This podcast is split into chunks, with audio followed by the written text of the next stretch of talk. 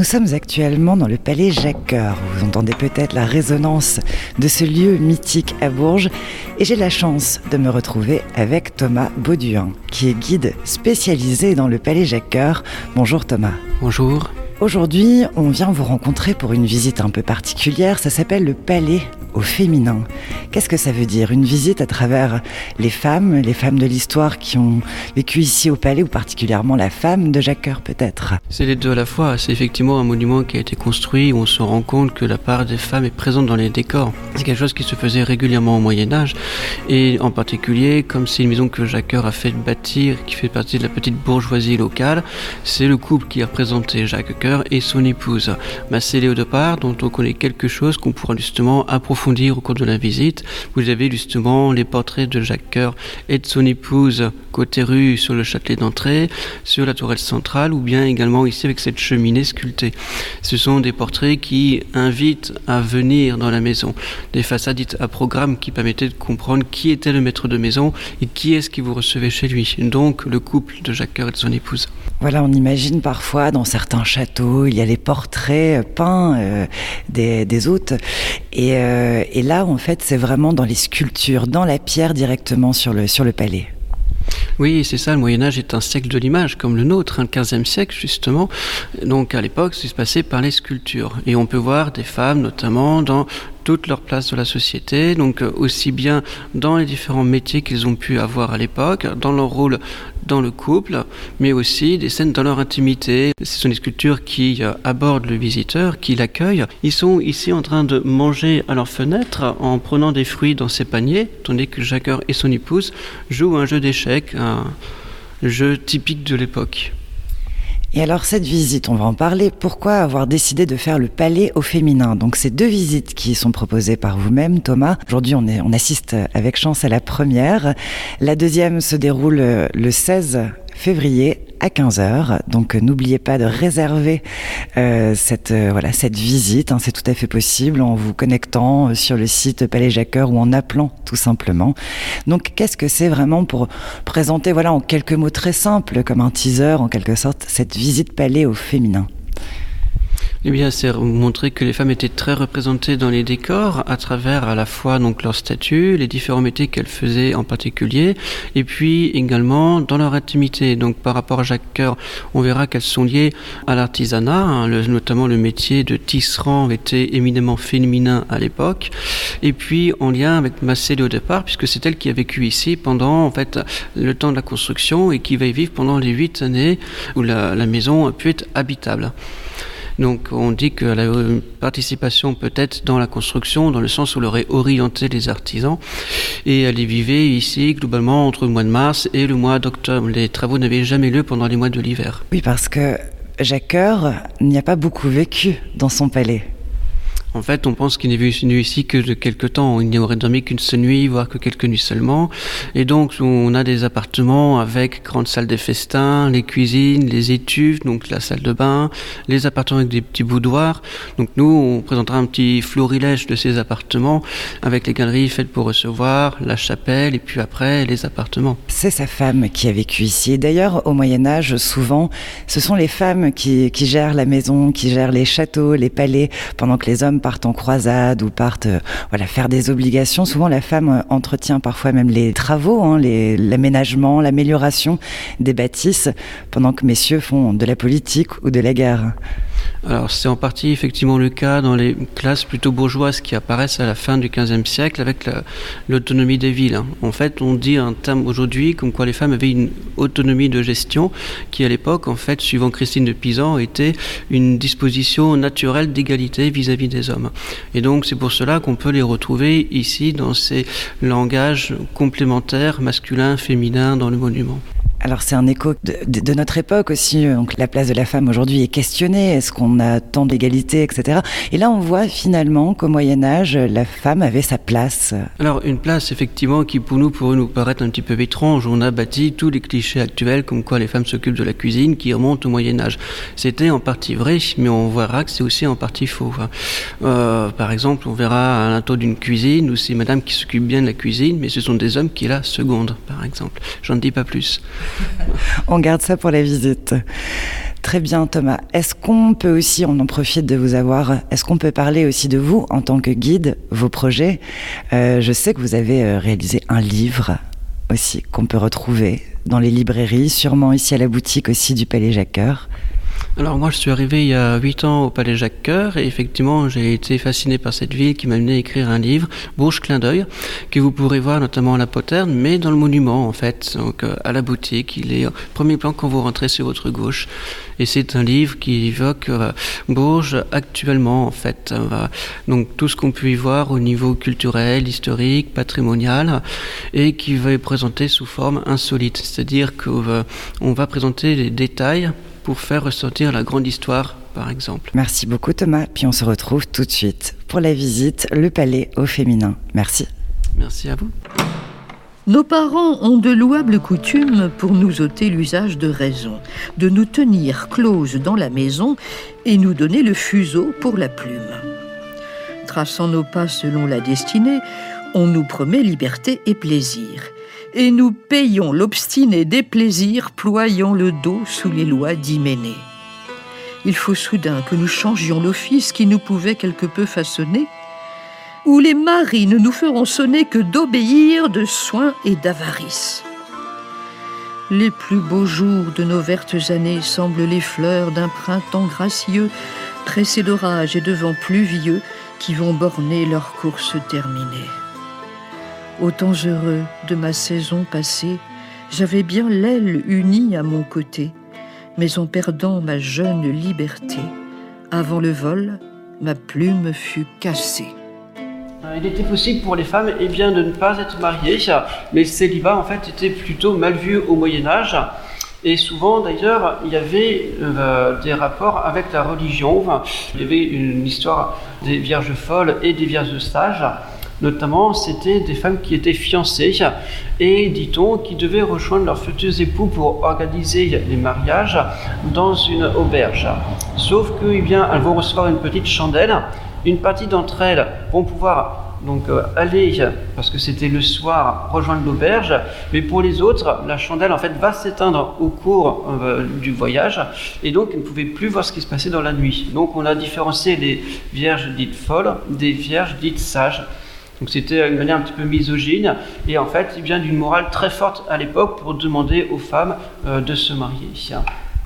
Il y a une autre possibilité, justement, il y a une personne parmi vous qui a gardé un roman justement sur le béguinage tout à l'heure à la boutique. eh bien, c'était ces femmes qui faisaient choix d'un célibat, mais en fait qui était extrêmement particulier parce qu'elles devaient partir dans un couvent où elles peuvent vivre de manière laïque, mais sous l'égide, encore une fois, de la religion. Donc toujours un lien un petit peu paradoxal sur la, liberté que les choix pouvaient avoir à l'époque. On disait qu'il y avait une gestion d'autonomie. C'est-à-dire, bien qu'elles pouvaient s'occuper de leur couple, qu'elles pouvaient s'occuper de leurs enfants, de travailler également. Mais à savoir eh bien, que l'artisanat, de la, euh, notamment des euh, draperies, va finalement être interdit à partir du XVIIe siècle pour les femmes. Donc euh, sur ces là vont apparaître ces clichés comme du quoi en fait les femmes s'occuperaient plutôt de la cuisine et que les hommes feraient aller partir guerroyer. Le Moyen Âge, c'est l'époque de l'autonomie des villes qui apparaissent à cette époque. Et on a justement un premier métier féminin qui apparaît tout en haut, c'est cette porteuse d'eau que vous avez en haut à gauche. Notamment comme les vendeuses de rue également. Un métier évidemment féminin, ce sont ces fileuses de laine qui évoquent les draperies dont les villes notamment avaient de très grandes traditions, le Nord, mais aussi Bourges par exemple, où notamment Jacques Coeur va à l'origine le fils d'un marchand de fourrure. Et il va ensuite faire son commerce en Orient. Alors les femmes, vous voyez, on peut les voir ici notamment avec leur fusaïole à droite en train de fabriquer ces textiles. Un métier par exemple qui leur était interdit, c'était la métallurgie. Jacques Coeur et Massé Léo de Part, eh bien, donc, euh, vont se marier à une époque inconnue, entre 1418 et 1420. Ils ont eu cinq enfants, quatre garçons et une fille. Des accouchements comme par exemple les césariennes qui existaient au Moyen Âge, mais qui avaient lieu dans un moment précis. C'est en fait si la mère décédait, c'était en fait un moyen de pouvoir éventuellement récupérer l'enfant. Alors souvent, les euh, femmes de conditions euh, assez aisées pouvaient avoir entre 8 à 10 enfants. les personnes plus modestes pouvaient en avoir plutôt 5 ou 6 éventuellement les portraits de Massé Léo de Part, mais ici avec leur blason justement. Donc ce sont les blasons d'abord de son père. Les femmes n'avaient pas le droit au blason. Elles ont un droit quand elles sont mariées, puisqu'en fait, eh bien, elles pourront peut-être apporter leur blason à leur époux. Au centre, vous voyez, on a le blason de Jacques Cœur, avec les cœurs et les coquilles Saint-Jacques. Et donc, on a le blason de famille, à droite, notamment, où on a un blason scindé en deux. Alors, à gauche, et les coquilles Saint-Jacques, mais à droite, on voit donc notamment ce blason de sable et d'étoiles qui représente la modestie pour les femmes, l'affliction, mais on dit aussi l'obscurité. Alors, ne me demandez pas pourquoi pour l'obscurité, par contre. Hein. Alors, mariage peut-être d'amour, puisqu'ils se sont connus quand euh, ils s'est arrivé assez jeunes en haut de la route de même si c'était un mariage quand même arrangé par leurs parents. Hein. C'était un moyen pour Jacques Coeur de rentrer dans le haut euh, du pavé, en fait. Hein. Alors, on peut supposer que pour Massé de Léo de Part, elle a eu une instruction déjà assez élevée. Et justement, eh bien, elle était issue déjà de la petite bourgeoisie locale, celle de la finance, notamment par son grand-père maternel. Et par son grand-père paternel, cette fois-ci, eh bien, il était issu notamment d'une famille flamande qui s'est installée à Bourges à une époque inconnue. Son père, Lambert Léo de Part, était prévôt des marchands. Donc en fait, eh bien, euh, les mariages étaient purement stratégiques à l'époque. C'était l'alliance entre deux familles, qui est devenue aujourd'hui l'alliance d'amour que monsieur et madame se donnent au moment du, euh, du mariage. Mariage qui a toujours lieu avec une grande liesse au Moyen Âge, avec justement une organisation faite par les deux familles et qui notamment va euh, avoir lieu dans l'église où l'homme demandait à sa femme en latin ego meus corpus et euh, la dame disait récipio, c'est-à-dire je suis à toi de mon propre corps, et puis la dame disait je te reçois. Et donc c'était à ce moment-là qu'il se passait en fait les alliances dans un euh, silence plutôt religieux. Euh, Jacques Coeur met d'abord son épouse à l'honneur, c'est pour elle qu'il a fait bâtir sa maison, on a justement des appartements avec tout le confort, on l'a vu, pour y vivre. donc euh, salle des festins, euh, cuisine, étuve, appartement avec des petits boudoirs et donc une chapelle également. Donc euh, on peut l'avoir dans son intimité, dans les sculptures, jouant au jeu d'échecs, notamment évoquant ses statues à l'époque, donc notamment et bien surtout euh, les métiers euh, surtout euh, liés à la famille, s'occupant des enfants, donc les sages-femmes en particulier, aussi les métiers féminins de manière générale, porteuses d'eau ou également dans les textiles. Il me plaît bien de voir des hommes le courage, des hommes le savoir, le pouvoir. Davantage, il me plaît bien de voir des hommes la grandeur. Mais puisque nous venons à priser la valeur, le courage, l'esprit et la magnificence, l'honneur et la vertu, et toute l'excellence qu'on voit luire toujours au sexe féminin, à bon droit nous dirons que c'est le plus divin. Quelqu'un plein de dépit, tout coloré de rage, dira que je fais mal de tenir tel langage, et dira que la femme est remplie de mots, d'inconstance et d'erreurs sur tous les animaux. Quant à moi, je sais bien qu'entre nous, femmelettes, on peut humainement trouver des fautelettes. Mais cela ne fait pas que ne soit dû l'honneur à la femme qui est pleine de tout bonheur. Chasse mal, chasse ennui, chasse deuil, chasse peine, elle est le réconfort de la semence humaine.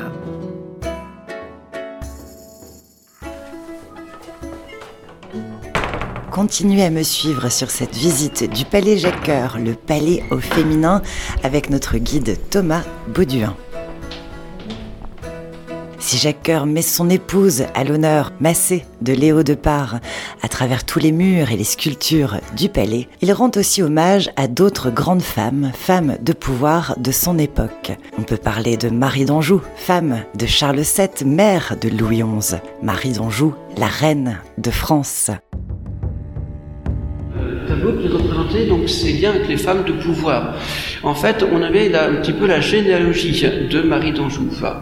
Marie d'Anjou, en fait, eh bien, c'était notamment euh, la fille de Louis d'Anjou, qui était un petit-fils du roi Jean de Lebon, Et sa mère, eh c'était Yolande d'Aragon. Yolande d'Aragon qui va notamment eh être la deuxième mère, si l'on peut dire, de Charles VII. Alors, à l'époque, eh bien, Marie d'Anjou, euh, on dit, euh, elle n'était pas très flattée, on disait en fait qu'elle était plutôt assez laide.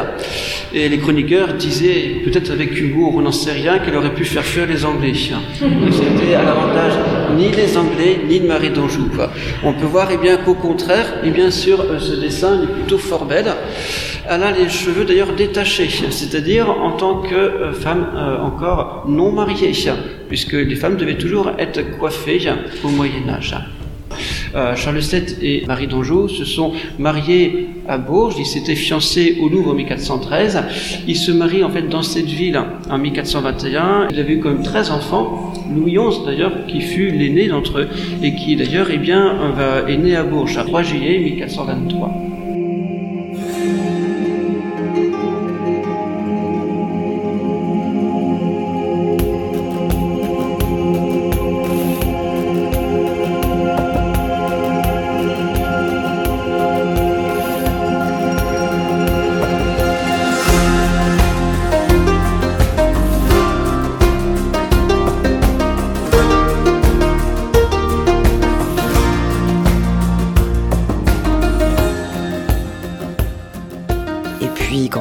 De Marie d'Anjou et de Charles VII, on ne peut passer à côté de la célèbre Agnès Sorel, la première maîtresse officielle d'un roi de France. Agnès Sorel a marqué l'histoire, a créé les tendances mode de son époque. Si elle n'était pas toujours appréciée, elle était suivie telle une grande influenceuse de son époque Agnès Sorel, en fait, elle était même plutôt euh, détestée puisque en fait, eh bien, c'était la maîtresse Charles VII. Alors en fait, donc Agnès Sorel, finalement, Charles VII tombe éperdument amoureux d'elle, mais il va la combler notamment en lui offrant des cadeaux, notamment euh, les tenues vestimentaires qu'elle va remettre à la mode avec les fameuses traînes qui en fait faisaient plusieurs mètres derrière elle, qu'on a pu voir justement sur euh, le tympan de la chapelle par exemple. Et donc, c'est Jacques qui va lui fournir ses costumes. Donc pour lui, eh bien, il forme ses propres intérêts. En fait, elle va devenir une sorte d'image de publicité pour Jacques Coeur. Et donc, en fait, eh bien, se soutenir l'un et l'autre, puisqu'ils étaient d'origine plus ou moins modeste. Agnès Sorel, c'est une fille qui vient de la Touraine, qui est la fille de Monsieur Soro. Les noms de famille pouvaient être féminisés au Moyen Âge. Et donc, ça a été le cas pour Agnès Sorel. Charles VII, notamment, euh, est tellement amoureux d'elle qu'elle va vite bien, pouvoir le réutiliser aussi pour son intérêt personnel. Elle va créer notamment il bien, ce qu'on va, une sorte de euh, euh, comment dire, elle va favoriser ses proches, notamment on sait qu'elle avait un frère qui va rentrer ainsi à la cour de Charles VII, par exemple, et c'est peut-être elle qui va faire rencontrer Jacques Coeur en personne au roi. Et c'est à ce moment-là qu'il devient le favori de Charles VII, qu'il va devenir son financier personnel. Donc en fait, c'est une femme aussi de pouvoir, en quelque sorte, mais c'est plutôt une influenceuse, dans ce, de sorte où c'est elle qui va pouvoir trouver les personnes compétentes pour travailler pour Charles VII.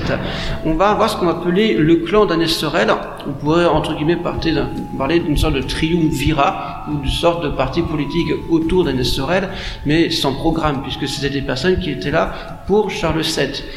Et justement, parmi ce clan dit Agnès Sorel, il y avait Pierre de Brézé qui sera le capitaine et le bras droit de Charles VII, même après l'arrestation de Jacques Coeur et le décès d'Agnès Sorel. Il y a eu Jacques Coeur, donc son financier, et puis notamment l'évêque de Chameau qui avait marié Charles VII et Marie d'Anjou à Bourges en particulier. Ils étaient en tout une quinzaine et euh, lorsque Agnès Sorel décède, le clan va ensuite petit à petit disparaître. Jacques Coeur n'avait plus aucune protection autour de lui. C'est là que commencera sa disgrâce. C'est au décès d'Agnès Sorel que tout bascule et le clan éclate. Aux grandes dames de notre Jacques Coeur.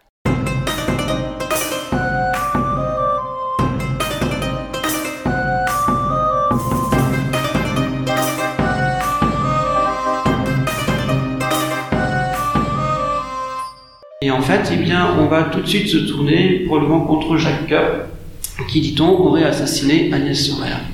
Alors, d'abord, euh, Agnès Sorel avait demandé à ce que Jacques Coeur soit son exécuteur testamentaire. C'est-à-dire que si elle était à décéder, c'est que ce soit Jacques Coeur qui s'occupe des trois filles qu'elle avait eues avec Charles VII. Ça, c'est une première chose. On va ensuite on va se rendre compte qu'il y a eu une rumeur qui va peut-être commencer au mois de décembre ou au mois de novembre 1450, suivant laquelle Jacques Coeur aurait assassiné Agnès Sorel. Alors l'instruction aura lieu probablement à partir du mois de mars 1451 et Jacques Coeur est arrêté le 31 juillet 1451. Alors, cette personne, en fait, euh, s'est finalement rétractée au cours du dossier et finalement, donc, elle est bannie de la cour du roi, puisqu'on se rend compte fait, que c'était une fausse accusation portée contre Jacques. Mais ça a été le moyen de finalement euh, convaincre le roi de faire arrêter Jacques. Alors aujourd'hui, on sait véritablement qu'il s'agit d'un empoisonnement et on peut s'arrêter justement sur les découvertes du médecin Philippe Charlier, qui notamment a été médecin au CHU de Lille et qui a pu justement, euh, lors euh, du déplacement des euh, restes d'Agnès Sorel en 2004, pour ensuite les réinhumer l'année suivante, faire les tests sur les cheveux et sur les dents d'Agnès Sorel. Alors, il a d'abord pu se rendre compte de plusieurs choses, que c'était bien une européenne qui était blonde et qui avait en fait entre 25 à 30 ans qui était inhumée. Il a pu facilement identifier Agnès Sorel. On s'est rendu compte notamment qu'avec euh, les dents, on pouvait avoir notamment des références sur les naissances des enfants. En fait, il y a des euh, anneaux qui apparaissent au niveau des racines des dents. Il y avait trois anneaux qui, en fait, évoquaient une naissance entre 19 euh, ans, 20 ans et 21 ans, au moment euh, de l'âge où sont nées ces trois filles, qui sont nées respectivement entre 1444, 1445 et 1446. Et puis, au-delà de ça, eh bien, il s'est rendu compte que les doses de mercure étaient beaucoup trop élevées, et effectivement qu'il s'agissait d'un empoisonnement. Donc on en connaît la cause, mais on ne sait pas si c'était intentionné ou non. On a supposé que ça aurait été justement le médecin qui aurait empoisonné Agnès Sorel. Alors le mercure, effectivement, était très utilisé au Moyen Âge, notamment eh bien, pour soulager les douleurs des femmes quand les, enfants apparaissaient. Donc il se peut que le médecin lui administré une dose de mercure. Mais en fait, eh bien, le mercure était utilisé aussi pour la toilette, notamment eh bien, euh, les hommes comme les femmes utilisaient du phare au Moyen Âge. Les femmes pouvaient utiliser aussi des petites pailles d'or sur la langue pour avoir une jeunesse éternelle, d'après ce que l'on disait. Et en plus, Agnès Sorel était atteinte d'une maladie qui était en fait celui des vers des intestins, l'ascaris, où là aussi elle avait un traitement au mercure. Et donc on s'est rendu compte que c'est forcément un empoisonnement à vie qui est à l'origine du décès d'Agnès Sorel. Une fois qu'elle est euh, décédée, ça a été un drame humain. Charles VII ne s'en est jamais remis. Et d'ailleurs, c'est pour la première fois qu'il a fait d'elle la maîtresse du roi avant les autres maîtresses. Donc ça, de son vivant. Mais eh bien, autre chose inouïe, c'est qu'il va faire en fait une euh, tombe à Loche, donc au château royal, dans le collégial Saint-Ours. Il va en fait l'inhumer comme une reine.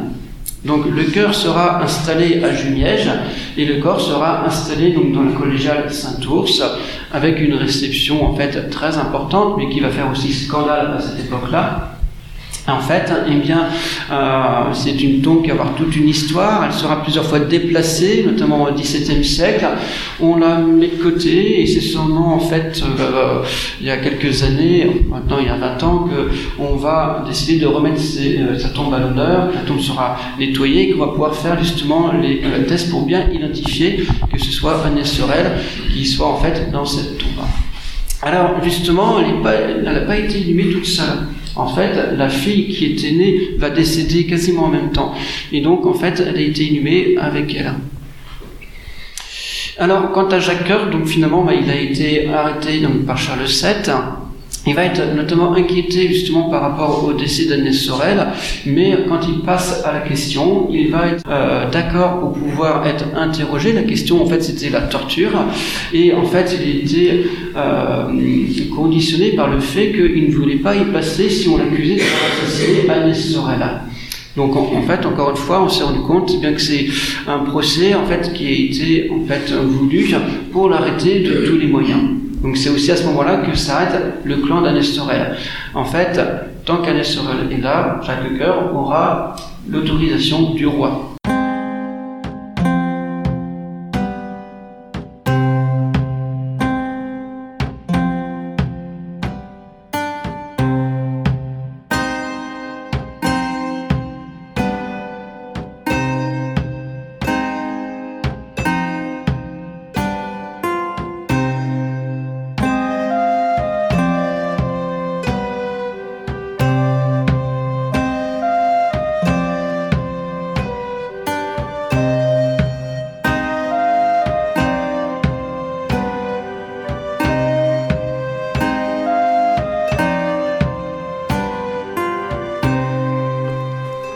Jacques Coeur sera emprisonné pendant des années.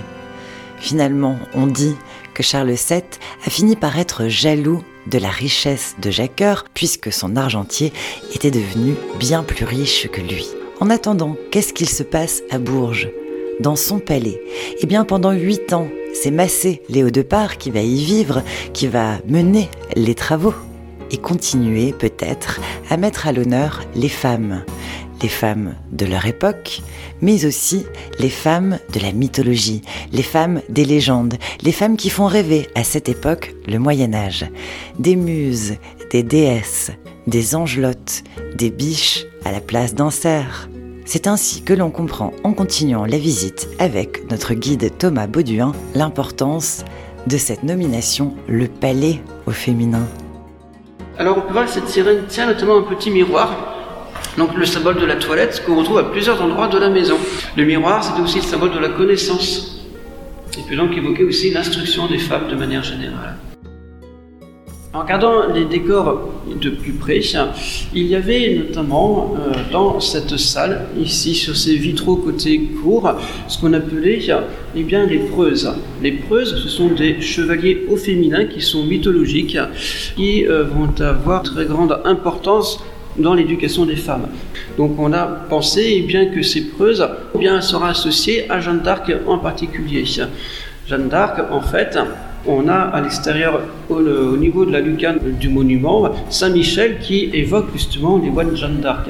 Et associer les preuses, en fait, c'était euh, des reines amazones qu'on va ressortir au Moyen-Âge pour les mettre en lien avec Judith et Esther. Alors, on peut les citer. Il y avait notamment Pentésilée, qui était la reine des Amazones, par exemple. Vous avez également Sémiranis, qui était une autre femme assez célèbre à cette époque-là. L'un de ces fragments évoquant Ménélape, en fait, eh bien, c'était des encarts qui se trouvaient situés sous ces preuses et qui étaient représentés en fait par paire sur chacune des trois fenêtres. Et dualité avec les hommes, elles sont toujours associées à ce qu'on va appeler les chevaliers preux, qui peuvent évoquer justement les chevaliers de la table ronde et qui sont en fait, suivant l'histoire chrétienne au Moyen Âge, associés eh bien, au roi David, à Alexandre par exemple aussi, mais aussi eh bien, à Saint Louis par exemple.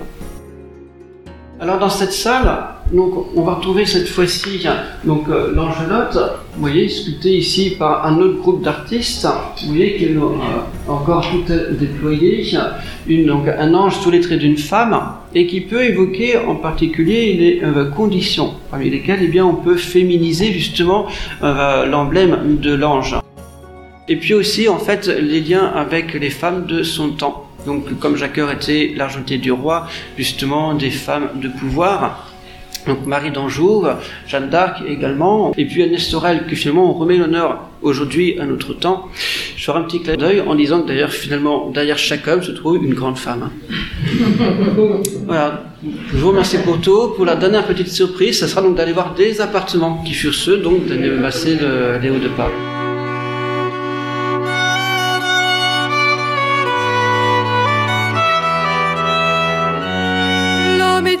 Plus parfait de corps. A-t-il singulière beauté?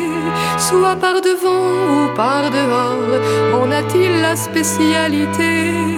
Regarde bien par loyauté, si corps de femme est moins joli, si tu veux dire vérité, tu le jugeras plus poli.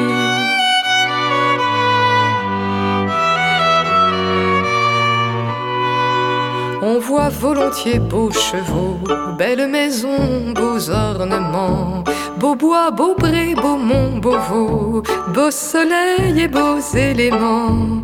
Mais tant de jolis parements, tant de vertus en femmes luisent, que les yeux humains jeunement le plus grand bien du monde y puisent.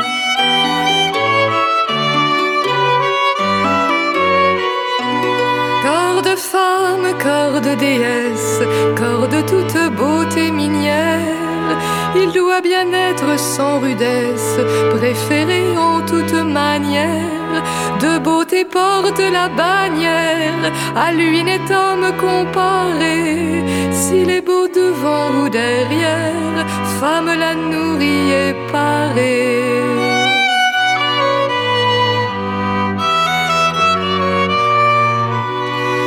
Les hommes des champs et des rues sont plus durs, plus grands et plus gros. Mais c'est pour mener la charrue que Dieu leur a donné telles os, telles épaules et tels dos, et beauté de femme gardée. Tous les arbres qui sont au bois n'ont été faits pour regarder.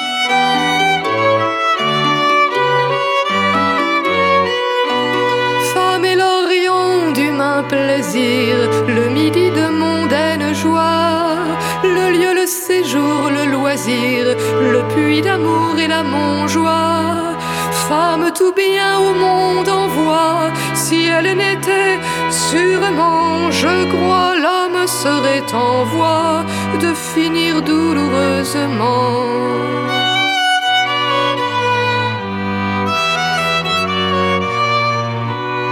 Femme et secours contre faiblesse, joie contre mélancolie, courtoisie contre rudesse, sens et avis contre folie, nature en femme étant polie. Si je ne l'ai dit, je le dis, tant gracieuse et tant jolie, est terrestre paradis?